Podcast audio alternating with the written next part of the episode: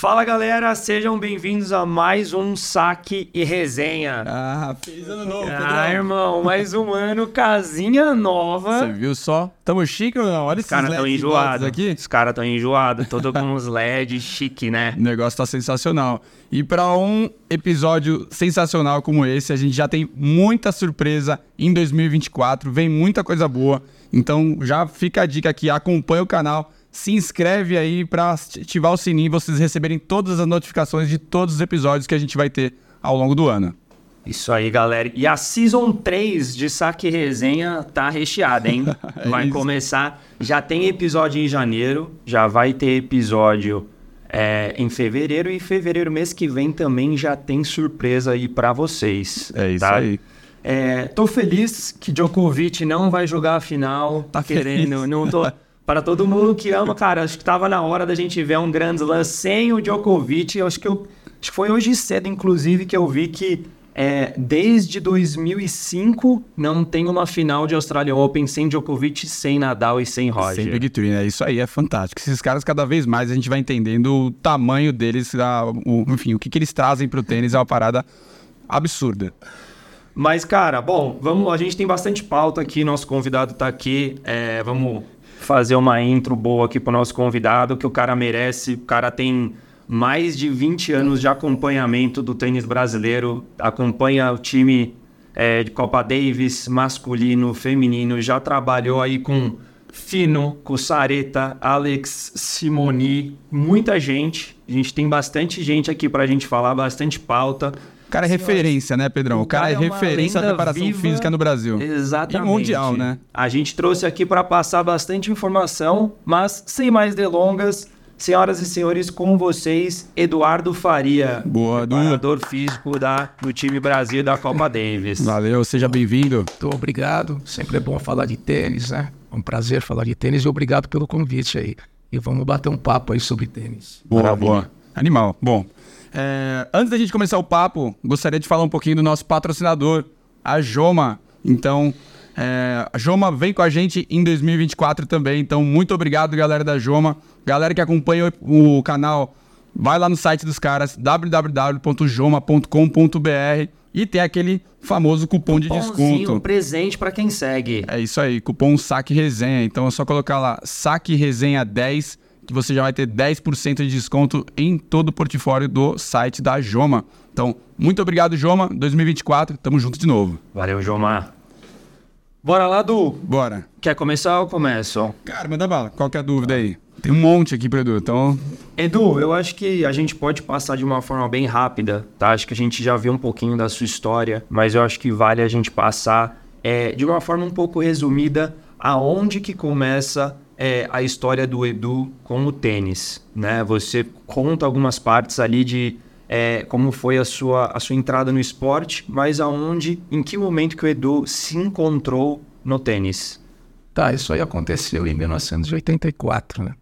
Porque eu, eu me formei em 83 e antes disso eu fui fazer um estágio de futebol profissional no São Paulo Futebol Clube. Legal. Naquela época era o Gilberto Tim, era um time que tinha Careca, eh, Valdir, eh, eh, como é que chama aqueles caras? Oscar, Dario Pereira, Getúlio e tal. E o futebol eu nunca curti muito o esporte coletivo, eu era muito moleque também. E aí eu fiquei lá um ano e meio, e aí eu fui cair no Centro Paulista de Tênis. Né? Fui fazer um estágio lá, acabei sendo coordenador da musculação, e lá eu comecei a conhecer o tênis. E aí eu fiz um, um curso na Federação Paulista, né, de professor de tênis, aí eu comecei a me envolver com o tênis lá. Quando eu vi, eu estava treinando um monte de moleque, né, na preparação física, e aí eu comecei a treinar alguns profissionais. O primeiro que eu treinei foi o Dácio Campos, Pô, dá certo. Grande Dácio é, Campos. ele, aí nós fomos para Campos do Jordão, ele, ele ganhou Campos do Jordão. E ali no CPT era o grande centro do tênis nacional, né? Ali é onde estavam todos os jogadores. Sim. Kirmair, Thomas Koch andava por lá, é, Nico Mata, enfim. Aí treinei Brasil. dali Ali era a nata, ali era era a a nata tênis. O tênis era onde acontecia. E eu fiquei lá por anos, né? Treinei José Amendayer, treinei eh, Danilo Marcelino, e aí eu fui tendo contato com o tênis. E comecei a me envolver na preparação física. E naquela época a preparação física ela era uma coisa escassa, você não tinha. Né? Exato, isso que eu ia perguntar, da informação da preparação física. Não tinha informação, porque toda, toda a preparação física ela veio do atletismo. Então, no tênis era adaptativo, né? A preparação física. Ainda não estava aqui no Brasil essa mentalidade de vamos preparar o pessoal num, num tênis, não tinha chego aqui ainda. Tinha chego aqui, né? E aí, aí começou lá atrás, começou com o Ivan Lendl, com o Borg, né? Todo, o Ivan Lendl era o, era o foco da preparação física, e era o tênis força, aquela época do tênis força. E aí, o que, que, que, eu fazia? Eu, aí eu fui fazer um estágio com o professor Valdir Barbante, lá na Universidade de São Paulo, que era um cara pós-doutorado, meu grande professor, meu grande mestre, né? E aí eu levava tudo as minhas dúvidas para ele, enfim. Ele é um cara que publicou muitos livros, então ele era meu mentor. nessas Mentor, histórias. Mas a preparação física mesmo, ela começou a mudar no meio dos anos 90, né? com a inserção da medicina esportiva e da, e da fisioterapia Veio junto, né? que veio junto. Então aí trouxe, né, trouxe, trouxe na verdade tendências, né, que foi o cork, toda aquela história da potência, da, da velocidade. Então tudo aquilo foi encaixando, né, e principalmente os meios de recuperação, que é esse onde encaixou. E aí a, a preparação física acompanhando, né, os meios de preparação física. Foi aí a grande mudança do tênis, na preparação física do tênis, que jogadores começaram a dar importância a isso. né. Aí você começou a ver um monte de cara né, fazendo Agassi, aí começou, né? Eh, Lembra, não, desculpa, o Sampras, e aí começou toda essa, essa legião de jogadores, né? Vira o pessoal que dá resultado, é o pessoal que fazia isso, começou a escalar. né? Fazia isso. Então, quer dizer, o Federer, o Nadal e o Djoko, eles pegaram, eles resgataram isso e levaram isso com eles, né? Porque essas tendências novas, né? Que aí a coisa começou o quê? Ficar mais individualizada. O treinamento passou a ser mais individualizado. As tendências individualizadas. E aí começou a ter uma evolução. Aí a inserção da, da, da, da nutrição e da psicologia. E aí se formou uma equipe multidisciplinar. Né? Mas essa, essa tendência da preparação física demorou para encaixar, né? principalmente para os técnicos, que o tênis ele é um esporte muito tradicional. Né? Geralmente o cara, o cara faz o que ele aprendeu. Sim. Né? Então, para entrar coisas novas, demorou um pouco. Né? Então, hoje a preparação física ela atinge um nível assim que ela participa na programação do treinamento do tenista. Antes não. Antes o, te- o- o técnico fazia uma coisa, você fazia outra. Né? E hoje não. Hoje a coisa está encaixada. né? Hoje se programa né? junto para poder chegar aos objetivos. Então, Boa, muito bom. E, e, assim, é, você falou do, do Dácio. É, a gente viu também que você foi preparador físico do Fino, do Fernando Merigene. E aí, é, acho que um dos pontos principais. Qual que foi a dif- grande diferença entre você começando com o Dácio, que também já jogava torneios, rodava com ele, e pro Fino, que, enfim, depois você ficou bom É, tempo o, com ele? o Darcy ele vem daquela geração, né? Uma geração mais romântica do tênis, né? Que era uma coisa mais não era tão era o tênis A gente escuta bastante do Dácio aqui, né? Desde quando veio o gringo, etc. A galera vai contando uma história ou outra e o Dácio tá tá sempre feito, Dacião. presente. É, Dacião, tem que vir pra cá também gravar com a gente. E era uma coisa mais, eu diria, não empírica, mas era uma coisa meio romântica, né? A partir do Fino, a coisa começou a ficar um pouco mais, bem mais profissional, né? Tanto quando o Fino me, me contratou, que foi em 98, ele chegou aí, me contratou e falou, olha, eu quero ficar mais forte. É porque era o tênis força. Sim. Aí eu falei, eu acho que você não tem que ficar mais forte. né? Eu acho que você tem que fazer força, fazer potência, mas você tem que aguentar né, o jogo. O que precisar, você tem que aguentar. Sim. né? Você tem que ficar mais resistente. Resistente na velocidade, resistente na força e resistente na resistência. Você tem que ficar rápido e aguentar o jogo. E foi aí que nós programamos. né? E aí ele, na verdade, tudo aquilo que eu desenvolvi foi com ele que eu apliquei. Legal. Então Foi aquele. o fino que eu apliquei. O shape do Fino mesmo, então é proposital. A ideia é que ele fosse mesmo Não, o magro para poder ele correr. já é assim. Ele já é um cara magro, né, por natureza, mas ele era um cara muito rápido, Sim. né, um cara muito rápido. E ele tinha, e depois de anos que agora eu fiz o mapeamento genético dele, aí eu Legal. constatei o que eu achava lá atrás. Né, Legal. ele é um cara de fibra mista, um alto poder de recuperação. né, Ele tinha um alto poder de, de, de eliminar as toxinas. E isso eu vi no quadro dele. Isso é uma coisa que eu empiricamente sabia, porque eu dava os treinos muito pesados para eles e ele, depois de dois dias, estava zerado. Então ele recuperava muito bem. né, Então eu tinha essa consciência. Então eu fazia o que? Ele correr. Porque o tênis dele era o tênis correria. Sim. Ele corria.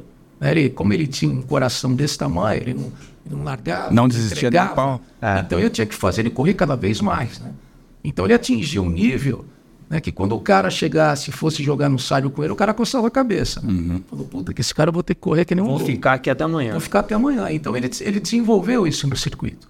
né? Então com ele eu conheci o circuito. né? Eu viajei o circuito com ele por anos.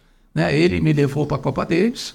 E a partir do momento eu estava lá na Copa Davis e nós começamos o trabalho. E esse trabalho teve resultado. Né? Chegou uma semifinal de Roland Garros, né? vários títulos ele conseguiu. Então, quer dizer, toda, toda a programação ela era feita de acordo, entrava de acordo com o Pardal, né, que também vinha dessa geração, mas Sim. que era difícil também, mas nós nos acordamos, o Pardal é um cara inteligente, né, então nós conseguimos né, conso- consolidar aquele, aquele entendimento e a Tinha uma coisa foi- dinâmica boa ali uma dinâmica trio. boa do- de, de- de treino, mas ainda ainda estava a preparação física brigando. Né? Mas só craque também, né? Fino, Pardal, Edu, pô, bom demais. Como, como Então, foi a essa dinâmica tava vocês, brigando. cara? Aí, pô, apareceu o Sareta, aí apareceu o Simoni, Vanessa Menga, e apareceu vários juvenis, né? Sim. Que a gente tinha lá em Unisys Arena. Mas a, a questão do treinamento ela foi evoluindo. Aí os meios da, da, da fisioterapia ajudaram muito a gente. Né? Como se recuperar, né? Uhum. E hoje em dia, qual que é o segredo? É você... A, a competição, ela já é uma exigência 100%. Perfeito. né? Toda vez que você vai jogar, já é 100%. Agora, como fazer durante o período competitivo para você não complicar essa exigência? Sim. Porque se você no treino dá treinos que conflitam, né? que Quer dizer, você prejudica a adaptação ao jogo. E você tem que treinar para o jogo, Total. entendeu? É para o jogo que você tem que treinar. Então você tem que abrir um calendário para o cara e né, estabelecer um programa para recuperar o cara para ele ir bem no jogo. Então hoje tem vários métodos né, de, de treinamento, mas ainda é individual. Cada um é cada um. Né? O que serve para você não serve para mim. né? Então, existem vários meios, né, cara? Mas o segredo é esse: é a recuperação no período competitivo. Como você manter os índices de força nesse período competitivo? Se eu der um trabalho muito, muito forte de força, pode prejudicar no Pode jogo. perder até, né? perder. É, Total. É, de repente você cria adaptações negativas no cara e o cara perde o jogo. Né? E perder o jogo é, o- é tudo de ruim, né? E o outro fantasma que nos acompanha, que é a lesão. Lesão. Né? Lesão é uma coisa complicada. Então você tem que ter. É um ajuste de carro de corrida. Dizer, né? Você na pré-temporada constrói, né, para depois manter o primeiro semestre, constrói de novo, manter o segundo. Geralmente o treinamento funciona assim. Show. 30 mil perguntas na minha cabeça, eu enquanto também. você falando aí, É, é isso, esse papo é, ele é bom demais. Acho que assim, a gente vem trazendo esses especialistas para bater esse papo. E, cara, já falando aí, você falou a, a, a tríplice aí, né? Você, o Pardal e o Fino trabalhando junto. Como que foi essa dinâmica aí, cara? Cara, eu vou te dizer, não é, é uma dinâmica difícil, né? Porque a, a convivência do ser humano, né? Você, você, você vive 24 horas com o atleta, né? Quer dizer, ainda com os dois. É uma convivência, tem que ter um jogo de cintura ali e tal, mas profissionalmente a convivência era muito boa. A gente tinha muito. Né? A gente sabia muito bem, cada um, o seu papel. Né? Normalmente o Fino sabia o dele, e o Fino também eu tive a sorte, porque ele era um cara muito responsável. O Fernando sempre foi um cara muito responsável, sempre seguiu a risca. Né? O cara acordava cedo, o cara dormia cedo, o cara não bebia, sabe? Ele no- na- nas viagens, ele me acordava, né? Então, quer dizer... E aquela época não tinha internet, né? Sim. Tava começando a internet. Então, eu sempre fui um cara que gostei de ler e eu sempre botei os livros para ele ler, né? Falei, pô, você tem que ler, cara. Essas horas ociosas, você tem que dar um... Ele começou a ler, começamos a... Né? E a- essa dinâmica era muito legal, porque o Pardal fazia o treino dele, eu fazia o meu, completava. Né? Eu tive que entender como é que o Pardal trabalhava, qual é a quantificação do treino dele, né? saber qual, o que, que ele fazia durante a semana para eu encaixar o meu. Né? Porque existe no, no treinamento os trabalhos concorrentes. Muitas vezes, muitos técnicos, né, por não saber, acham que está dando, um exemplo, velocidade, mas o cara está dando força ou está dando resistência. Aí você vai dá um treino físico e contrasta. Você concorre. E isso cria adaptação negativa. Perfeito. Por isso que a coisa precisa ser. Hoje em dia tem mecanismos de acompanhamento dos jogadores que você consegue mensurar isso. Né? Porque é o jogador que te dá o feedback. né? É ele que te dá um feedback.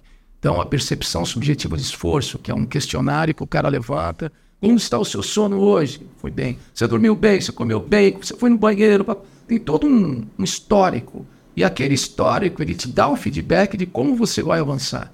Né? Tem o trabalho como que ele está na plataforma de força, como é que está a força dele hoje. Né? Porque se ele tiver ruim, você não pode dar um treino, um treino forte para ele, Uhum. porque ele não consegue recuperar. Né? Então, quer dizer, hoje já eu estou mexendo com genética agora, a genética diz muita coisa sobre o atleta, né? Então você consegue fazer bem um- uma modulação do treino dele de acordo com como ele está. Mas o atleta é acompanhamento, é o dia a dia. Porque se o cara não dormiu bem, ele não comeu bem, ele não está legal para treinar. E aí o que você tem que fazer? Diminuir o treino.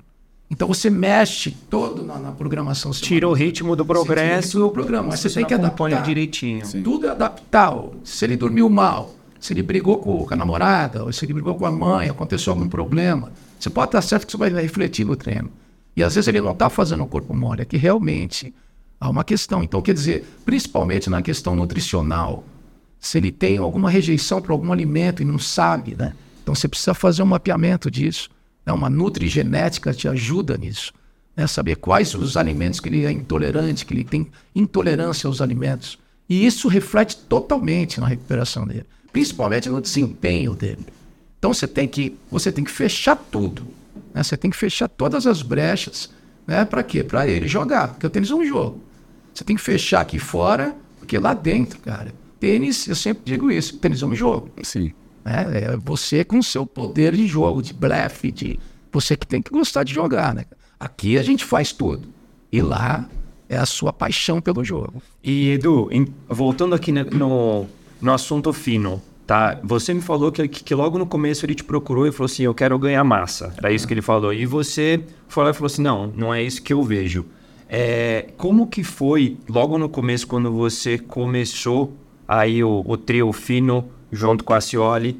é, o que, que você é, viu como prioridade para você usar no fino logo no comecinho? Tipo assim, o que era uma coisa que para você falou assim, não, isso eu preciso é, aqui implementar para ontem para o cara entrar no nível? Ou, ou o que que era a, aqui a lista de mudanças de um antes e depois do fino aqui que você esperava ter? Ah, o que eu fiz? Ele tinha uma programação de treino. né? Quando eu cheguei, eu não cheguei mudando tudo. Não, o que ele fazia. Eu cheguei adaptando algumas coisas. legal. né? Eu adaptei, tirei algumas coisas, coloquei aqui, botei mais mobilidade aqui, mais flexibilidade, né? Eu recuperei melhor ele, ele era um cara, ele não tinha tanta flexibilidade assim. Nós começamos a trabalhar mais alongamento, mais mobilidade articular. Comecei a adaptar. Ele tinha um trabalho de força, que era um cara que eu gostava, que ele acompanhava, que é o Donald Chu, um cara que treinou o esqueci o nome daquele americano, o grande Todd Martin, que era um cara que tinha um Todd Martin na capa do, do coisa. Ele seguia aquele plano. Eu achava aquele plano legal. Só que eu adaptei certas coisas. Tirei algumas coisas que eu achava que poderiam prejudicá-lo. E comecei a adaptar umas coisas que eu acreditava. Moldou com o seu, É, eu com a sua mas eu mudei radicalmente. né? Perfeito. E eu, e eu achava o quê? Que ele precisava aguentar mais as partidas. né? Falei, pô, esse cara tem que aguentar mais. Né? Porque ele, ele falava que chegava a determinado ponto do set, do terceiro set, e aquela época, que era o desafio, era treinar cinco sets. né? Treinar, o desafio era aguentar os cinco sets. Porque hoje em dia, cara, só tem cinco sets nos grandes lãs. Né? E que mais? Nada. Não tem, É. mais, não tem mais cinco sets. vai saber, né? Pra Né? Lá tinha a Copa Davis, tinha os Master Series, que eram semifinal, que tinha cinco sets. E tinha a Copa Davis. A gente treinava o cara para ele aguentar cinco sets. Já era uma régua que você Já, já tinha que aguentar. Então, eu lembro que tinha treinamentos para fazer, que nem hoje. Hoje é dois, é melhor de três sets. Então, os caras já estão treinados porque eles vêm de torneio. Agora, se tivesse a Copa Davis melhor de cinco, três dias, tinha que ser treinado para isso.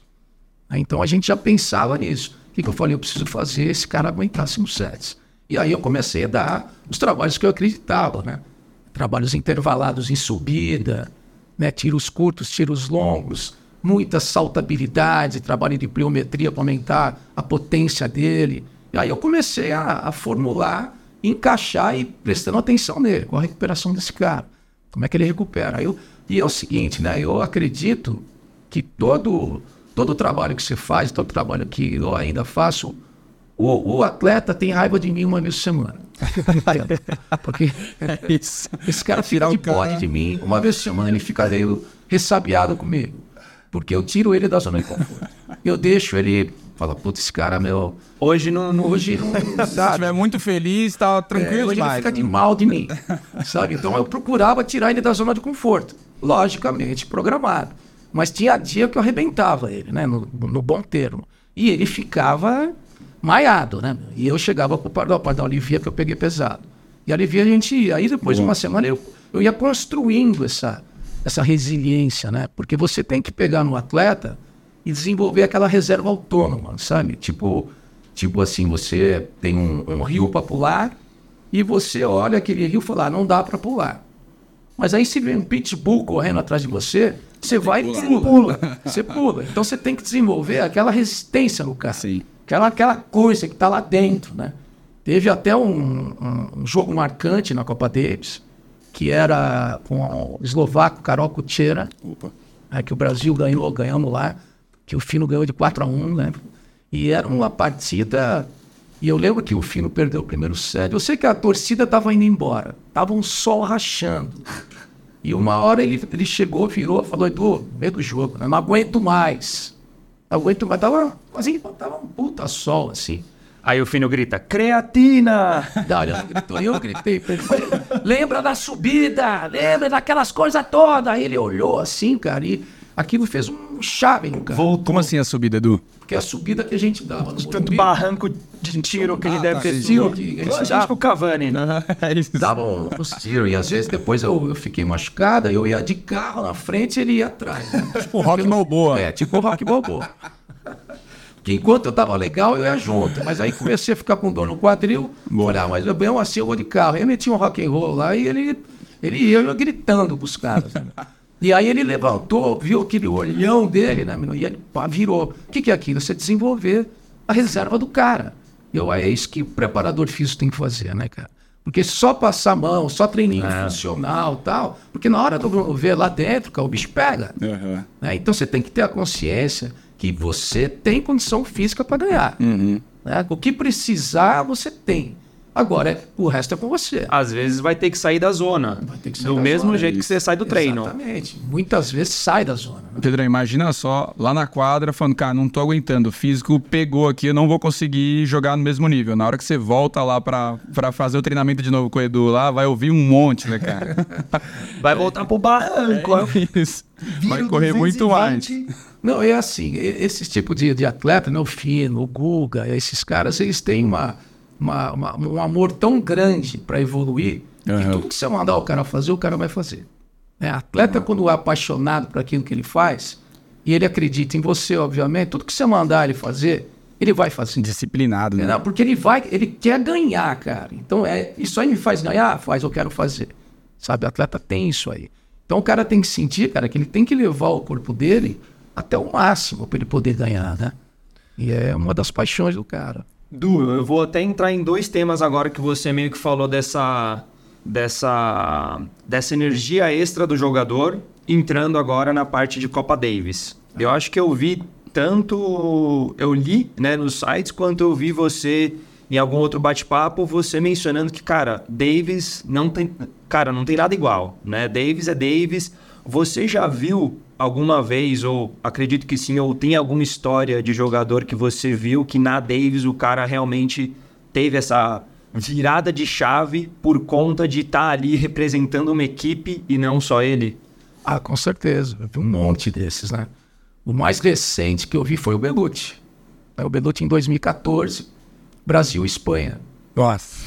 Brasil e Animal. Espanha, não sei se vocês estavam lá. Não tava lá, Ele teve mas uma virada assim, né? Que foi impressionante. O cara virou a chave, meu. Ele, ele realmente se superou ali.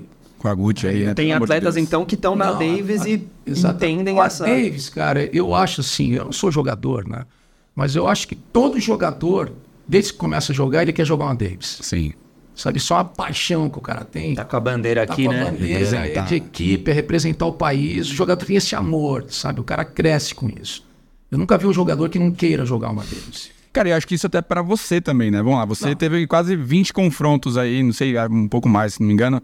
Mas, é, cara, você também fazer parte desses confrontos, por exemplo, contra a Espanha lá, o estádio inteiro ali, ginásio indo à loucura, e você lá fazendo parte da equipe, você também é Não, fantástico. é né? fantástico. Não, é, é- eu diria que é o auge do meu trabalho, né, da minha atividade. Né? Eu, Eu adoro estar na Davis, quer dizer, quando acabou com o João aí, nós ficamos 10 anos, eu já ia sair, os jogadores pediram para ficar, eu achei muito legal. Legal. Porque realmente eu, eu gosto, é um espírito bacana. Né? Na verdade, você vai falar, você vai lá dar preparo físico. Eu dou preparo físico, mas eu acho que é, é mais do que isso, né? É mais é, um, é uma motivação, é uma inspiração aos atletas, é aquele, aquele grupo que muda, muda a psicologia dos caras, né? Porque o tênis, ele é individual.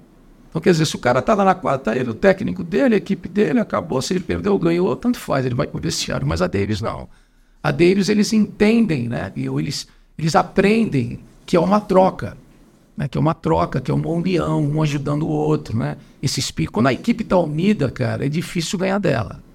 né? Quando a equipe tá unida, que nem nós ganhamos agora da Dinamarca, a equipe tava bem coesa, bem, fantástico. tava bem fechada, né? Monteiro ganhando do Rune, né? Nossa, aquele jogo foi fantástico. então, assim, é, é uma coisa. Eu já vi né, vários confrontos na época, Guga, Merigende, cada jogo dos caras, assim, de. Lá atrás também na Espanha, quando nós ganhamos da Espanha, com o Moyá, Sim, sim. né, com aquele, aquele time lá que os caras deram risada da gente e tal. O Guga foi lá e atropelou os caras. Né? Então, Guga, os caras. Então, teve vários confrontos assim que, que participou, mas eu acho que todo jogador ele sonha em jogar, em, em jogar Davis. Né? Todo. Não tem, eu não conheço nenhum que vira as costas para Davis. Eu acho que o cara que faz isso é o cara que não está dando importância, ou a equipe.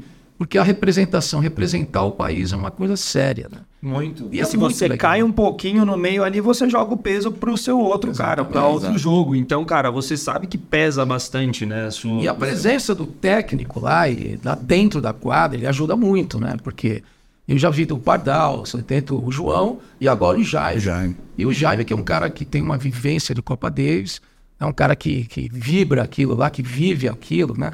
Ele ama aquilo lá, então ele, o cara entra dentro do jogo, né? Sim. O cara joga junto e toda a equipe joga junto. Mas ele tem a oportunidade de ter um técnico vendo o que ele não tá vendo. Né? Porque o duro é você ver lá naquela hora que tá pegando fogo, né? Cruza a bola, não cruza a bola, sobe, não sobe. O cara vai lá dar um toque pro cara, calma o cara, né? Põe uma estratégia de jogo, segue isso aqui. E agora? Agora saque fechado, agora saque aberto. O cara vai, vai tocando, né? Então você pode pode estar certo que a maioria das vitórias que existe na Copa Davis, o técnico participou. Então, mega alinhados ali, É, né? Ali é tudo alinhado, né? E Du, me tira uma dúvida. É, você, por exemplo, Copa Davis, agora vai ter o confronto agora ali, dia 2 e 3, contra a. Contra quem vai ser? Vai ser contra. Contra a Suécia. Contra a Suécia, verdade, lá na Suécia.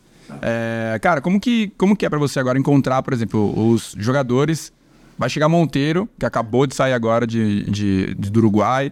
Vai o Wilde, vindo da Austrália. O Wilson não vai. O Wilde não vai, perdão. Vai o, o, Vai o o Monteiro, Fonseca. o Rafa, o Rafa Matos, O Felipe o, Merigeri, o Merigene, o Wade. o Wade. Ah, o Wade ia falar, verdade. O Wade também tava, também, se não me engano, também tá no Uruguai. Então, cada um vem de um, de um cenário um, um pouco diferente um do outro. O Monteiro acabando de, de sair do, do top 100, o Wade acabou de ganhar o Mab Cup lá, também vai pro Rio Open também. Então, é, como, como o Rafa Matos também vindo bem, na, vindo de, de, enfim, de vários resultados aí na dupla, vindo no Australian Open. Muito bem nas duplas. Como que você pega cada um desses em um cenário diferente e, e também isso atrelado ao treinamento específico que eles já vêm fazendo? Como que você entra aí? É, ele já vem com o treinamento da- da- das equipes dele. Então, eu tenho, de converso com os preparadores físicos dele, eles me passam um treinamento. Logicamente, no dia a dia, eu tenho assim, a autonomia de mudar o treino, de, ou de Você avançar, ou de diminuir. Eu tenho essa autonomia porque eu estou ali participando. Claro, você tá vendo na cansaço dos caras. Né? Os caras estão me dando feedback. Né? Muitas vezes, pô, o cara tem um treino de potência forte para fazer. Mas estava, exemplo, estava um puta sol. O cara treinou quatro horas de manhã, tá cansadão. Como é que eu vou dar esse treino para ele? Eu diminuo. Então eu tento dosar isso para evitar a lesão nele e evitar mesmo a queda de rendimento. Então a gente faz a dosagem ali. Né? Geralmente eu tenho essa, essa liberdade que, né, de, de poder dosar, de ajustar isso aí. Não que eu vá mudar o treino, colocar coisas novas no treino, não. Isso não. Ele já tem a, a programação dele. A gente só ajusta. Você precisa unificar um monte de coisa diferente para ele. ser fluido. Um tem um. É, como é quadra rápida, cara, eles um vem de uma quadra lenta, esse trabalho precisa ser ajustado. Sim. Né? Esse ajuste ele acaba bem dentro da quadra. Como ele está lá, com a rapidez que ele está, o timing que ele está pegando lá no, na quadra. Isso o técnico também vai me dizer. O Jaime fala, pô, o cara tá bem, o cara não tá bem, puta, esse cara tá lento. Puta, esse cara aí, pô, você vê que o cara acaba o treino, como ele tá, tá doído. Pô, me pegou a coxa, aí tem um fisioterapeuta. Então a gente vai ajustando naqueles cinco dias. Né? A gente não muda nada, a gente ajusta para aumentar o rendimento do cara. Se o cara vem muito cansado, a gente alivia, para ele poder recuperar.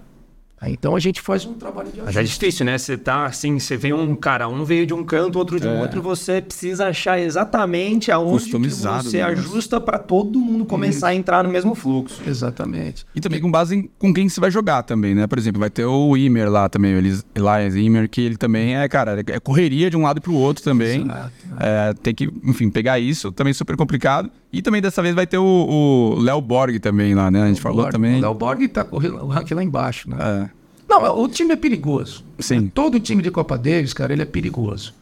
Né? Você tem que ir lá e fazer a lição de casa. ali mais pelo nome, né? Que, que- É, tem que fazer a lição de casa. Uma pena que o Wilding não vai, né? Sim. Porque era mais uma força a mais, mas ele teve problema, sei lá. Ele, É, então, teve ele isso aí também, né? pra- Optou para pedir uma dispensa, aí também já também nem entra na questão, né? Mas é uma pena, mas enfim, mas nós vamos ganhar mesmo assim. Boa, Porque nós temos é time para ganhar. Tem, Nós vamos lá para ganhar, nós não vamos lá para passear. né? Nós temos time para ganhar. A gente tinha um Wild que ficava um pouco mais favorito. Sim. Agora tá tudo certo. né? Agora 50-50, 60-50, 50, enfim. É tá tudo certo. Mas nós vamos ganhar lá, porque nós temos time para ganhar. Os moleques jogam muito. Né? E essa semana, isso aí é, uma- é- é um quebra-cabeça pro capitão, né? Você vai saber quem que escala, né? Na verdade, quem, quem é que faz essa, esse jogo aí é o capitão e o Marcos, né? Na verdade, são os Sim, dois aí. Marcos Daniel. Mas o Jair já vem estudando todo mundo, já vem falando com todo mundo. Eu acho que a gente tá, tá favorito, nós vamos ganhar isso. aí. Puta equipe também, né, velho? Não, os moleques jogam pra caramba. De ponta a ponta. E os moleques ficam pilhados lá, né? Essa nova geração. Aí os moleques ficam loucos. A única coisa chata dessa, dessa geração são as músicas, né? Porque realmente é dura curada. Dá, tipo qual? Tipo qual, Edu? O que, que, que você, o que, que você não gosta? Nada contra, respeito. Funk, aí tem um sertanejo. Sei lá. Você não fazem mais músicas igual nos anos 90, né? rock and roll, lá que gosta e tal, mas a molecada gosta disso, né? Então, TikTok, então, não é só praia. tá? É impressionante. Imagina botar o Fino pra correr com o Gustavo Lima, assim, no som, no talo. Não dá, né? E os moleques gostam disso aí, né? Boa. Então a gente tem que respeitar. né? É. É isso. Cara, e, e ainda dentro da Copa Davis, é, o João Fonseca, ele não vai pro Cha- Challenge de Piracicaba porque ele vai acompanhar o time. É, cara, como que é? Receber um, um- um- o juvenil migrando profissional, cara, promessa e segurar ele e ao mesmo tempo empurrar ele. né? Olha, cara, ele, ele é um moleque que tem um futuro, né? Ele é um moleque que tem um potencial grande, né? Ele joga bem, né? Ele, ele evoluiu. Já tá nos holofotes também, né? nos Que é uma holofotes. coisa que. Ele é um moleque até maduro para a idade dele, um garoto maduro, ele sabe bem o que ele quer. E eu acho assim que a responsabilidade sempre cai no colo do campeão, né? Eu acho que eu acho que tem que ver o que vai acontecer na semana nos treinos, para saber qual o, o nível de responsabilidade que ele quer, né? Como ele está jogando, né? Porque se você pensar bem, você olha para o Palmeiras, tem o Hendrick aí, 17 anos, Fantástico. tem os caras novos, né? Geralmente é assim, se cair na responsabilidade do cara, o cara de repente pode fazer um estrago lá. né? Mas eu acho que tem que, tem que avaliar. Tem que avaliar para também não prejudicar o garoto, né? Porque se ele não tiver preparado e você joga uma responsabilidade dessa e, e ele sente muito lá, vai ser prejudicial a ele. Sempre. Mas pelo perfil dele, cara, ele é um cara competitivo. Ele Boa. quer. E eu acho que ele vai lá para jogar, ele vai lá para pegar a posição dele. Animal. Ah, eu acho que é, isso é legal. Como o Monteiro tá indo lá, que já tem, então o Wade, o Felipe, os caras vão lá para. Os caras querem jogar, cara. Eu acho que isso é, isso é legal. Criar esse, essa competitividade nos, antes, no- nos dias do treino, né? Porque aí o, o técnico avalia quem é que tá pronto para jogar, né? E quem não tá afim também, né? Quem não... Mas não, eu acho que todos estão afim, mas cada um sente de uma forma. Tá bem? Nós É, semana cada um bem. sente a pressão de uma forma.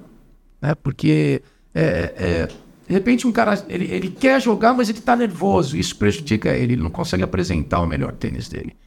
Cara, desses quatro, se você for parar a pensar, tem o, o Felipe, que tá pro- procurando a melhor fase dele. Então também tá afim de, de mudar o jogo. Tem o Monteiro voltando de lesão, também querendo encontrar ali, o cara, de novo, o, o melhor tênis dele. Tem o Wade, que acabou de ganhar a Mary Cup também. Vai jogar Rio Open, chave principal. Então tá precisando de, de jogo bom ali para ele entrar no. Enfim, na- no nível. Todo mundo tá numa Ferrado. boa fase, né? João Fonseca também. Todo Então, mundo está numa boa fase. Então o time está bem, né? E esse- esses anos aí que a gente está construindo esse time, quer dizer, agora nós chegamos numa união, né? Eu acho que na Dinamarca a coisa consolidou, sabe? O time amadureceu. Agora, agora tem cara de time agora. Porque antes estava formando, né? Agora, agora aglutinou. sim. Então eu acho que o time tem, tem corpo, tem corpo para ganhar esse. Tá mais maduro, Tá mais né? maduro. Com certeza? Tá trabalhando mais- junto. Eles estão mais entrosados, né? A molecada tá mais entrosada. Eu acho que, porra, vai dar samba aí, nós vamos ganhar isso aí. Boa. E Edu, deixa eu só tirar uma dúvida. A gente falou aí da- desses nomes ali, aí eu, eu vejo o Rafa Matos, que ele é o cara da dupla. Então, é, é, eu já vi ele falando que os treinos dele de quadra são treinos específicos de dupla. Como que é o treino preparação física? Também ele tem algum foco específico quando é para dupla, não? Ele tem, a prepara... ele tem uma prepara... um programa dele de preparação física, né? Legal. Que geralmente o, o que, que se baseia um, um preparo físico de dupla? São, são, são áreas determinadas, né? O trabalho de força e potência. Né? São, são, são reações, né? São tra... E ele tem esse. Ai, caramba. E ele tem esse, esse programa dele, que ele trabalha em cima dessa programação de dupla. Então ele faz um trabalho específico de dupla. Então, e outra, essa geração, cara, ela, ela é uma geração que, que se adaptou ao trabalho físico. né? Antes, aquela geração romântica lá, você tinha que ficar empurrando os caras para fazer, pegando na orelha dos caras. Esses não. Esses caras já acordam, já fazem o trabalho de, de mobilidade, soltura. Eles se preparam, antes, eles fazem um pré- pré-aquecimento. Sim. Então a molecada já está mais responsável nesse, nesse quesito físico, sabe? Então, antes eu tinha que fazer isso, hoje eles já fazem. A gente não, né? A gente não tinha tanto isso, né, Edu? Na época de jogando, preparo físico, a gente não gostava muito. Nossa, você é louco. Inclusive, Edu, acho que se a gente tivesse se dedicado um pouquinho mais, o joelhinho ia estar zero ainda hoje, entendeu? tem já, isso, já, tem isso, total. Os dois aqui já passaram. a gente coleciona- ligamento. Co- coleciona ligamento reconstruído, remendado, né? É isso aí. E, e, cara, dá um, um exemplo prático, assim, pra gente ter uma ideia. Como, como que é um, treino de pra, pra dupla? O que que muda mais, assim? Só pra eu ter, uma ideia do que que muda. De dupla, de preparo De físico. preparo físico, assim. O que que ele mais tem que focar, assim, sei lá? Não, Eu acho que ele tem que focar mais na força e na potência. Tá. Né? Porque a, a, a potência é força versus velocidade. Perfeito. que é a velocidade da força. Você tem que ter força e tem que ter rapidez nesse primeiro passo. né? Tudo é baseado na velocidade. né? Se você pensar bem, todo o preparo, o preparo físico, a velocidade é a grande capacidade física, porque é na velocidade que se ganha um ponto, a velocidade que se dá um saque, a velocidade que se saque e vai para frente e mata um ponto. Então a velocidade, ela é a grande mãe da história. Oh, legal. né? Então você tem que trabalhar, fazer toda a base, a construção do treinamento e no final ser um cara veloz. E você ser resistente a essa velocidade. Você ser veloz durante o tempo todo. E isso precisa ter o quê? Capacidade. É para você chegar no terceiro set e ainda tá com gás. Sim. E aí um Djokovic da vida. Você tem que ser, tá com gás, tá veloz, tá pronto. Porque muitas vezes, quando você tá mal fisicamente, vocês que jogam tênis, você joga o primeiro set maravilhosamente bem. No meio do segundo você cai. E quando você perde força, você perde coordenação. Total. Começa a incidência de erros. Né? Então, quer dizer, você tem que construir essa base para você ter aquele índice alto de força, para você ser rápido. E ficar aí constante. Constante, porque o tênis, a característica do tênis é força e potência. É um esporte anaeróbico, lático-lático, né? Que ele, então, ele é um trabalho de força, ele é uma característica de força o tênis. Né? Logicamente, você precisa ter a resistência para aguentar fazer essa força durante o jogo inteiro. Tem parte. Desculpa, Edu, pode concluir. Eu ter- é, porque tinha que um outro pauta aqui que, é, que eu acho que ela entra bastante nisso. Você tem alguns aspectos que você coloca como essenciais ou ele vai mudando de acordo com a idade do jogador? Vou te dar um exemplo. Quando o jogador ainda está saindo do 15, 16 anos, você acha que tem alguma coisa onde a gente prioriza mais agilidade e força ou não? O tempo todo você tem aí os é, três, três Não, must-haves, assim, É, sabe? Tem os pilares da preparação física, né? E as etapas de formação. Quer dizer, um, jogador juvenil, ele tem que fazer aquela base dele. E a base dele, na verdade, é a resistência. Perfeito. Ele tem que ter uma capacidade aeróbia, né? Ele tem que ter um, um grande consumo de, de oxigênio. É o consumo, o poder que ele tem de pegar o oxigênio, levar para as células, fazer a transição, aí voltar. Essa capacidade de oxigenação. Ele tem que desenvolver nessa fase. Né? Então, e depois ele mantém essa fase, né? mas ele precisa das de todas as capacidades físicas ele precisa se desenvolver. E tudo isso desenvolve até os 17, 18 anos. Depois, meu, você mantém né? e você trabalha de acordo com a necessidade, com as demandas que o esporte né, precisa. Que no caso o tênis é todo, são todas as demandas. Né? E o tênis, na verdade, desenvolve uma, uma condição específica de jogo. Porque você faz uma base, vamos supor que você faça uma base no começo do ano. Né? E quando você começa a jogar, né, você desenvolve uma, uma condição específica do jogo. O jogo te, te dá um condicionamento físico. Você só vai jogar mais tênis se você jogar tênis. Uhum. Né? Você não vai nadar para jogar tênis. Sim. Né? Não tem transferência. Né? O que você faz são os treinamentos que transfiram. Por isso que o treinamento ele tem que ser o mais específico possível para poder transferir para dentro da quadra. Quando você faz um treinamento que não é específico, né? Você, você não consegue transferir. Fantástico. E assim, isso aí, é, é, a gente ainda está olhando foco no profissional e tal, mas eu penso na complexidade do amador. Do aí, né? amador né? também, né? Que o amador não adianta você também só fazer coisas. Ah, eu estou pedalando para jogar. Exato, Cara, exatamente. Não vai adiantar. Vai adiantar? Vai. Você vai desenvolver um mecanismo central, vai melhorar a sua oxigenação, mas não é a demanda do esporte, né? Você tem que fazer coisas que se pareçam os movimentos do tênis. Né? Muito trabalho de, de, de, lateralidade, muito trabalho de força, de equilíbrio, né? de equilíbrio do core, trabalhar o core. Né? É, eu vejo muito a mobilidade dos movimentos, a força unilateral. Você tem que né, tentar especificar o máximo. E o amador, ele está mais consciente disso, né? Eu, tô trabalhando no Pinheiros, eu tenho vários jogadores amadores lá. E os caras querem jogar mais. Os caras já sabem que só fazer a musculação não está adiantando que só correr na praça também Exato, tá eu ia falar justamente desses dois pontos. Você vê o amador, o, tipo, o cara que foca na academia e o cara vai correr 5 quilômetros. Aí Faz vai jogar, cardio. o cara não aguenta. O cara fala, cara, não, não é então, isso. Eu tô bem, né, meu? Eu, é. consigo, eu, eu consigo correr lá, por quê? Porque não existe especificidade. Não está transferindo. Então você tem que fazer coisas né, que transfiram. E aí você vai ter o efeito benéfico do treinamento. Boa, bom demais. É, assim, ainda dessa parte de, de, preparação física, trazendo agora pro, pro mais atual, tem o Alcaraz. É, cara, fantástico. Vamos falar sobre Alcaraz e Nadal, que para mim são dois caras com físico invejável. Mas eu gostaria de lembrar, não sei se você chegou a ver o jogo dele com o Djokovic na semifinal de Roland Garros no passado, onde eles estavam jogando de. estavam um, um 7 a 1 e o Alcaraz vindo com tudo, né? Era o cara a bater o Djokovic. E ele meio que sentiu, não sei se lesão, se, cara, se ele pegou alguma câimbra, alguma coisa assim. E ao longo do tempo ele, cara, você viu que ele tentou segurar. Depois, no final do jogo, ele até voltou melhor fisicamente, mas aí o Djokovic já tinha já arrebentado, já com tudo. É, eu lembro que era uma, era uma questão de cãibra, né? A cãibra é. tem vários fatores, né, cara? É é... Mas eu acho, assim, que uma, uma cãibra num jogo desse, assim, eu acho que é, é uma coisa mental. Isso que eu ia perguntar, é tem o mental aí no jogo. Eu já vi várias câimbras nervosas. Assim, Isso acontece então? Acontece muito. O cara fica nervoso e. e Qual que é o caso, Edu? Você acha que, sei lá, o coração começa a bombear mais? Tem alguma é, coisa que regula ou não? Ele desregula tudo. tudo. Que é um impulso, né? Cérebro, músculo.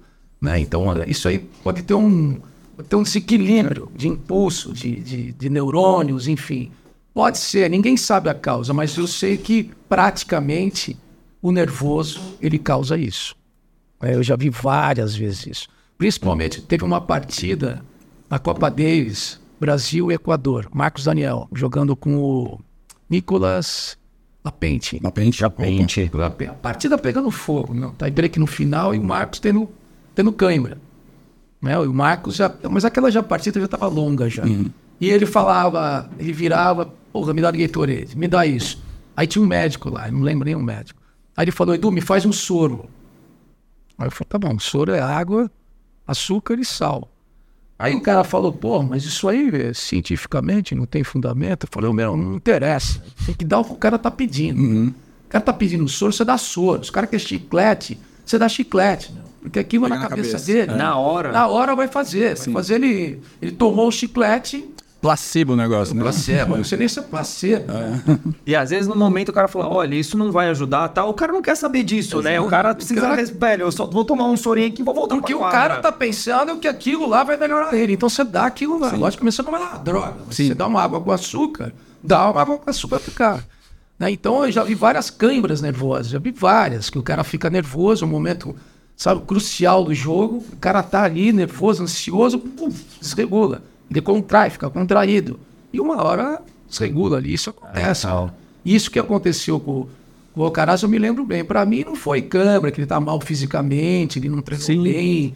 Eu acho que é aquilo. Foi ali um pouco de pressão, né? Eu acho que ficou meio aparente, né, para as pessoas que estavam assistindo, porque, cara, eu, eu lembro que eu assisti assim, deu uma dó, né? Você sente uma dó, porque assim, você fala, puta, cara, isso não. Não parecia uma cãibra de, de, de falta de treino, alguma coisa assim. Você via que o cara muito tava. bem treinado. É, É um cavalo, vai estar louco. A câmera não foi pelo treino, foi pela cabeça dele. Sua opinião prática, né? Sei lá. Boa. Vamos lá, outro aqui. É, Eu tenho aqui uma lista, Edu, de alguns é, jogadores que você já já passou aí na, no desenvolvimento, né? Vamos falar assim. André Sá, Bruno Soares, Marcelo Melo, próprio Guga, o Fino, é, o Rogerinho Dutra, o Belucci, enfim, tem um aí. monte de lista aqui. Cara, você lembra desses jogadores? Quais deles, quais deles apresentaram aí maiores desafios em relação a. Pode não, acho que, acho que aqui não entra uma parte muito de falta de vontade, mas uma questão de tipo assim, quem que te demonstrou o maior desafio em relação de você tirar o cara onde ele tá e botar o cara no próximo nível? Boa. Cara, desses caras aí, muitos deles foram na Copa Davis, né? E Copa Davis, cara, o cara tá lá, lá é o melhor dele. Já tá. É, lá na Copa Davis tá o melhor do, do, do- O cara tá lá e tá dando 100% dele. Porque aquilo ali é o, é o foco dele. Então não dá muito para avaliar isso, né? Tá. Os caras que eu tive contato, quer dizer, todos esses aí, o Fino mesmo, né? Ele saiu de uma condição e foi para uma outra, né? Quer dizer, Mas com o Fino foi quase oito anos, é, né? quase Nove- anos. Bastante Foi uma tempo. Com o Simoni também. Que teve um. que tem o Simoni também, pegamos ele numa condição, levamos para o Sareta também. Sareta Cara, Sareta, eu quero entender depois também. É, o Sareta também, que até, né, até em casa ele morou com 17 anos de idade, né? Quando morava perto do play tênis, ele morava lá em casa, então pegou numa condição e levou para outra, apesar que ele era um cara meio confuso, né? É exatamente isso aí. Mas ele, ele tinha um potencial imenso, né, cara? O cara jogava muito tênis, né? E, e, enfim, todos esses, na verdade, que eu, eu pe- pelo menos tentei tirar tudo, de todos os caras que apareceram. Mas quer dizer, é uma coisa. É complicado isso, né, cara? Porque você só consegue tirar se o cara quer que você tire, né? Então, o, o jogador, ele é um ser humano, ele tem dúvidas, né? Ele, ele também. E outra, como é um, é um jogo que você perde muito para aprender a jogar, né? É, o tênis ele é desafiador nesse sentido, né, cara? Você perde muito. Muito. Então, se você começa a perder muito, a sua cabeça desregula. Né? E aí, porra, às vezes você faz tudo certo e não tá dando certo. O cara, porra, treina direito na quadra, treina direito físico, come direito, dorme direito, perde. Treina direito, perde. Né? Se o cara tomar quatro primeiras rodadas, cara, a equipe balança. Né? Porque o legal é ganhar. Exato. Né? O legal é ganhar. Agora, quando você tá tomando pau, vai na primeira, passa a primeira, toma pau na segunda. Outra semana você vai, toma pau na segunda. Pô, aquilo pro jogador, pra equipe, cara, começa a balançar. Toma, toma, toma, uma Toma, hora você toma, fica aí tomando quem é porrada. é. Sim. Aí quem é o culpado? Nem parece que do outro lado tem um cara treinando também, nem louco pra acabar Que com treinou igual, É, exatamente. Então é, é complicado o tênis, né? Nesse, é muito desafiador, né, cara? Então ele, ele, ele balança o jogador. Então quer dizer, o cara para ele. Às vezes o cara tá muito bem fisicamente, várias vezes. O cara não tinha cano, não tinha nada, tava bem fisicamente, chegando em todas as. Vamos lá, jogo. Então o blocker, você acha que dessa galera que já tá no, no mais alto nível é mais É mental. mental. É mental. é É o mental. maior blocker que vem uma pessoa pra cair no rendimento no meio. É o mental. É mental porque, cara, independente de ser um esporte, cara, ele é um jogo. É isso que eu falei, ele é jogo. Você tá jogando tá, de confronto. De cara. muita estratégia. Tem muita estratégia. E às vezes o cara ganha de você, cara. Porque você deu uma mole ali. Você teve chance, o cara abriu a porta, você não aproveitou. Aí o cara, pum, quebrou seu saque. Aí você vai lá, quebra o cara. E fica um puta jogo. E é jogo. E aí é que tá a paixão do cara de administrar bem aquela pressão. Pressão de jogar, de gostar de jogar, de gostar de estar lá naquele momento. Não fazer daqui um sofrimento. Né? Porque muitas vezes, pô, às vezes você olha os jogadores, pô, tá sofrendo, né? O cara tá mal, ele, pô, o cara não tá curtindo. Né? Você tem que estar tá curtindo, cara. Você tem que gostar de sofrer. Né? Porque você tem que. E outra, o tênis você sofre, cara. O tênis você não consegue as coisas fáceis. Né? De repente você tem lá uma partida que você deu de, de 1 e 2. Mas não é sempre assim. É, vai, o tênis vai apresentar umas coisas, cara, que você vai ficar, vai ficar injuriado, né? Porque você, pô, você treinou aquilo e o cara foi lá e devolveu. Sempre o cara tem mais uma. E o cara, puta que não consigo avançar esse cara, puta, o saco aberto, saco fechado. E, e, o cara fica louco, cara. Então o cara tem que gostar disso aí. Tem que gostar de estar naquela situação, né? E de repente ele tá jogando mal e ganhar. Pô, isso aí pro cara é legal. Pô, eu joguei mal, mas eu ganhei. Tá bom, onde é que tava lá? Vamos, vamos atuar nisso aí. Né? Então, puta, é uma briga. Tênis não é fácil, cara. Tênis é um jogo difícil. Me arrepiou aqui como é o Edu fala. Show, show demais. E assim, por exemplo, Rafael Nadal. Rafael Nadal, é, cara, na, na minha visão, ele é um cara que ele trouxe uma, uma visibilidade muito forte em cima para preparação física. Sim. Então, quando você vê ele entrando pro jogo, além dele ser um touro mesmo, o cara seja forte pra caramba, o braço esquerdo dele era maior que o direito, parrudo. ele, antes de começar o jogo, ele parece que ele tomou 12 litros de café ali. O cara tá pulando que nem um maluco, já até bateu a cabeça lá no, no, num torneio lá que mostra. Como que, cara, como que você enxerga, assim, o Rafa Nadal? O, Nadal? o Nadal, cara, ele é um cara que não dá muito para referenciar, né? Porque eu acho esses três caras... É extraterrestres, gênios, né? né? É, os caras são gênios, né? E o Nadal tem essa generalidade, né? Desse foco interno que ele tem. Né? Ele tem um, um, um foco muito grande, ele, ele quer muito aquilo, né? Eu acho que esses caras, eles não admitem perder, sabe? Eles são caras que são ganhadores, eles querem ganhar. O Nadal não é um cara que alivia. Como às vezes você viu o Federer, pô, ele ganhava do cara 6-2, 6-4. Nadal não, Nadal quer dar 12. Ele é um cara muito competitivo. Né? Então ele é um cara que ele, que nem você viu ali, ele se aquece, ele se prepara, ele, ele é foco. Né? Ele sabe que é assim que ele ganha o jogo. É assim, porque ele não tem a habilidade que tinha o Federer, ou que, tinha, que tem um Djokovic, né? Ele precisava de muita força para jogar. Mas é um cara fenomenal, o cara é um gênio, um gênio da concentração, da resiliência de não desistir nunca, de virar jogos impossíveis. Não, Nadal é um cara fantástico, ele é um fenômeno esse cara, né? Então, apesar que eu sempre gostei, sempre acompanhei o preparador físico do Federer. Legal. Boa. Que é o Paganini, que é o, o Paganini, um cara que eu sempre acompanhei. Eu sempre acompanhei o Federer, né? Porque vocês falam do Nadal e tal, mas se você pensar que o Federer ficou cinco anos número um, e para você ficar cinco anos número um, você precisa ser muito bom. Uhum. Né? Então, quer dizer, ele era um, um fenômeno, né, cara? E... Pô, tem gente que esquece isso, né? É importante esquecem, reforçar. Os caras esquecem isso. Né? Cinco aninhos. O tempo vai é, passando. Aninhos, né? E assim, e aí tinha o Federer e o Nadal e o Djokovic vindo na carona. Na carona. Então, eu assim, vocês falam, eu torço pro Djokovic, eu quero que ele bata todos os recordes, Sim. né? Porque ah, ele vai parar. Tá muito, cara. né? Tá quase já. É, tá 36 anos, daqui a pouco ele vai parar. Né? E ele é um exemplo de treinamento, né, cara? Esse cara, eu já acompanhei vários treinamentos dele ao vivo, do Federer também, do Nadal também. E assim, eu vejo esses caras, eles são diferenciados. Sim. Esses três aí, você põe outra prateleira. Põe na prateleira do Tiger Woods, põe na Sim. prateleira desses caras aí. Né? Porque não dá para referenciar, mas o Nadal fazia, mas Nadal é Nadal, meu. Vamos pensar do quarto para baixo. Sim. Né? Do, do, quarto, do quarto do ranking para baixo. Aí você começa a referenciar. Mas o Nadal é um Tá louco, esse cara é um fenômeno. Não, e assim, a, a, acho que nos três aí, né? Quando você olha, por exemplo, a Federer, é o cara que parece que, cara, não, não tem nenhuma dificuldade para jogar. O cara tá, parece que tá sempre velho, dançando na quadra, quadra né? Tá, parece é, cara... é bizarro o jeito que parece que ele corta caminhos mesmo dentro da quadra. Em 2000, 2000, né? 2001, a gente tava em Cincinnati, tava eu, o Filo, o Guga, a gente tava passando pela quadra. E eu brincando com os caras, eu falei, aí, meu, quem que vocês acham aí que vai ser o cara, né? Aí o Fino olhou e falou, aquele moleque ali, aquele cabeludo ali. Aí eu, aquele cabeludo ali, moleque cabeludo, técnico dele cabeludo, né? Falei, mas o Fino falou, esse cara joga tanto tênis que ele não sabe quanto ele joga. Era o Federer. Caramba. Era um molequinho. Falei, esse cara aí vai ser o grande tenista. Os caras já sabiam. Todo mundo sabia. Né? E era um fenômeno. Né? Da, cara, já de tipo a aptidão que o cara tinha aí com uma raquete na mão, todo né? Mundo sabia, né? Todo mundo sabia desse, e ele fisicamente, cara, ele se tornou também um puta cara bom uhum, fisicamente. Pra aguentar esse tranco.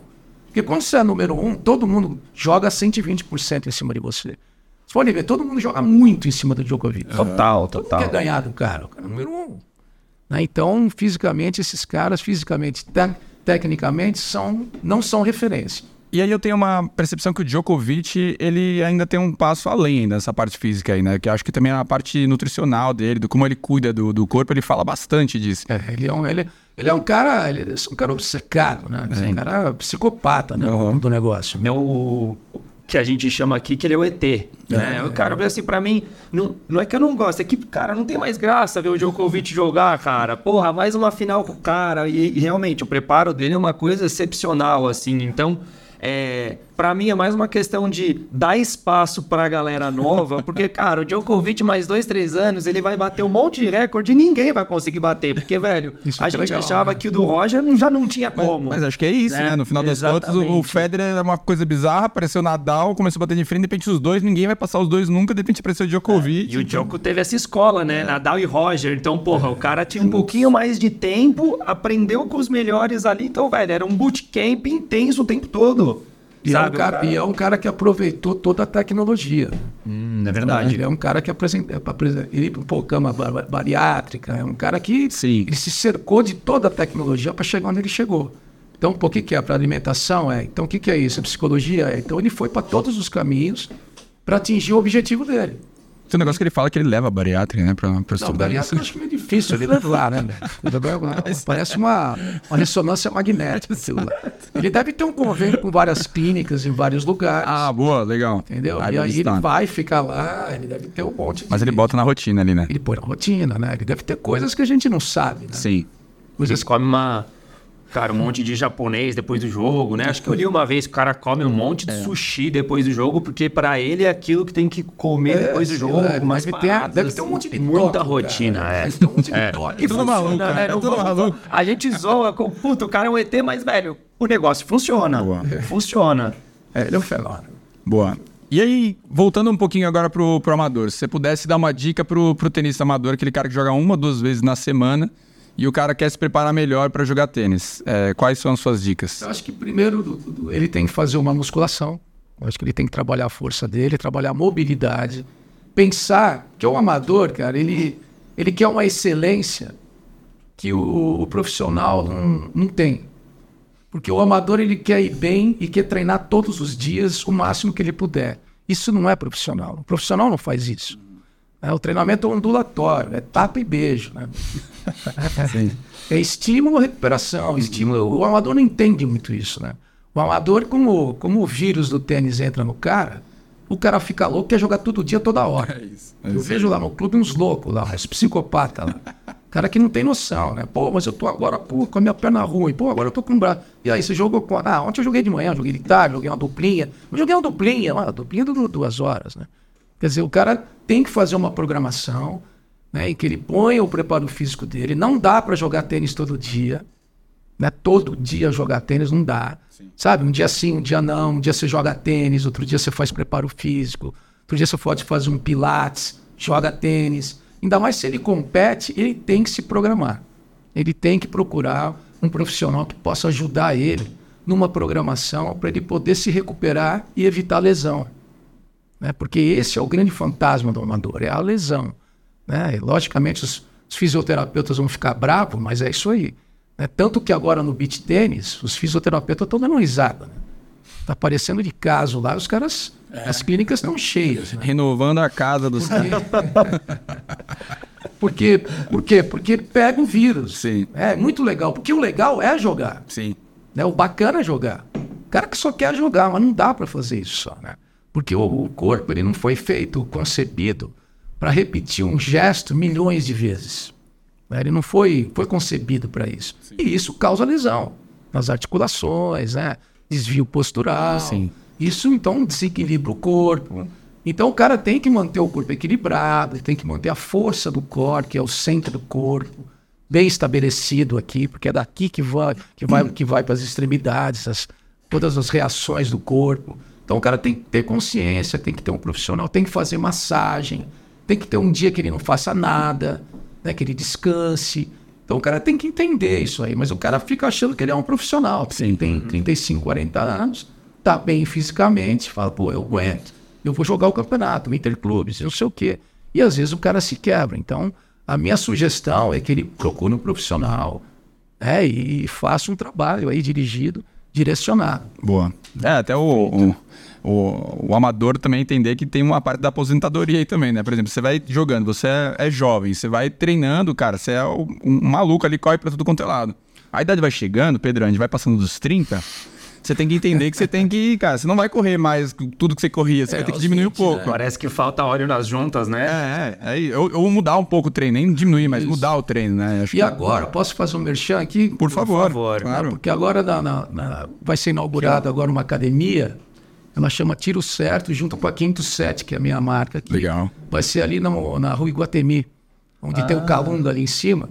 Elas são duas, a Daniela e a Gabriela, são preparadoras físicas de golfe. Elas são golfistas e montaram um centro de preparação física para golfe.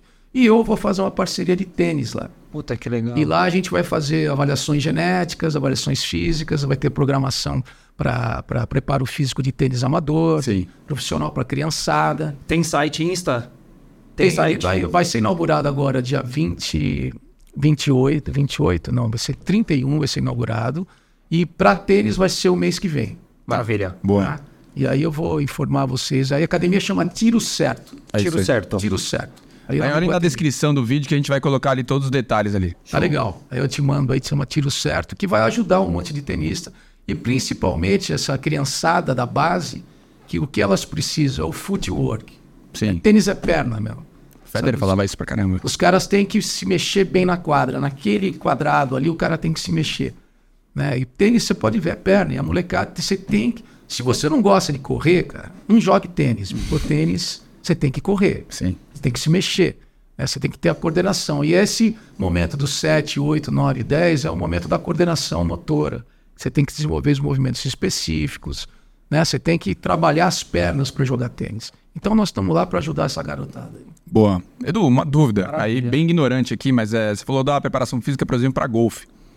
Como que é uma preparação física para golfe? Você tem essa visibilidade? Você que Tem, meninas tem. são, O são especializadas? Golfe também, o golfe também, estabilização, é core, né? Ele é Muito todo giro de quadril. giro de quadril. Legal. Né? E, e- e o golfe também. Eu jogo um pouco de golfe também. Joga? Boa. Eu conheci elas porque eu comecei a jogar golfe, fiquei apaixonado por golfe e fui fazer preparação física na academia delas, para entender. Legal. E conheci elas, né? E elas sabendo que eu era do tênis, fizemos uma parceria.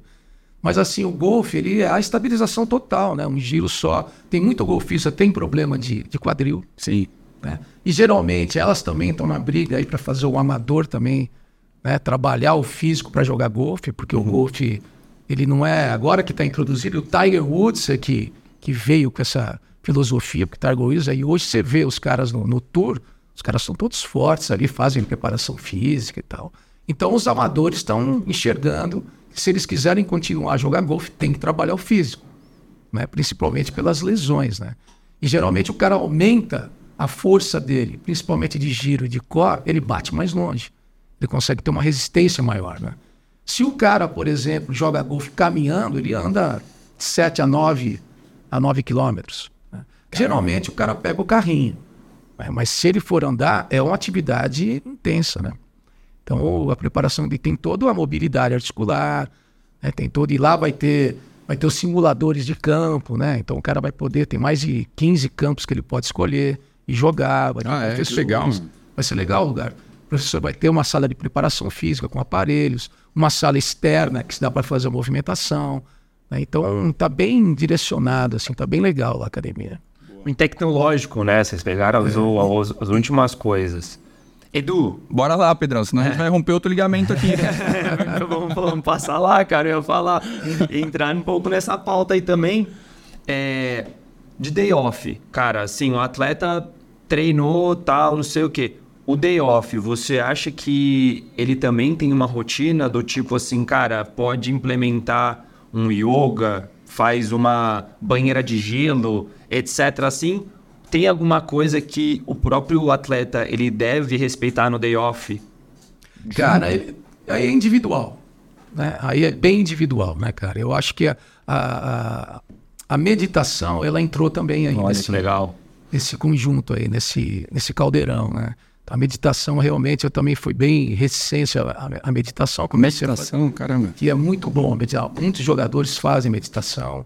Ela ajuda muito na recuperação, no equilíbrio mental. Então, isso ajuda. Geralmente, eh, eu acredito muito nisso aí. Quer dizer, demorei para chegar nessa, nessa ideia, mas, quer dizer, eu acho que ajuda muito. E na recuperação, o cara vê, de repente, pô, ele teve um jogo, acabou, ele perdeu, vamos supor, ele fez todo o trabalho de recuperação dele.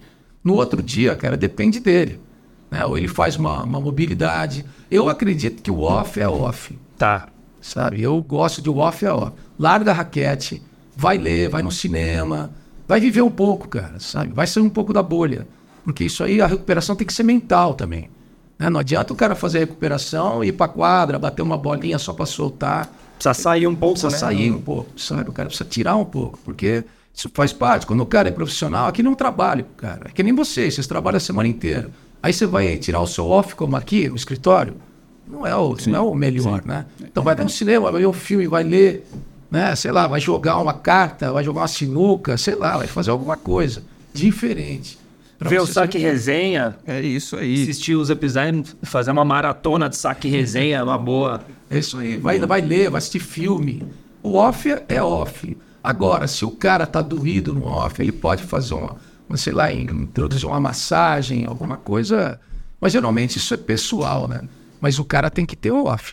Eu acho que o cara tem que ter o off. Boa. Uma outra coisa, Du, que dá pra você fazer no seu day off é entrar no site da Joma. Ó. É entrar isso. no site da Joma e usar o cupom de desconto do saque resenha. Pera que eu vou pegar outros que eu gostei desse daqui, ó.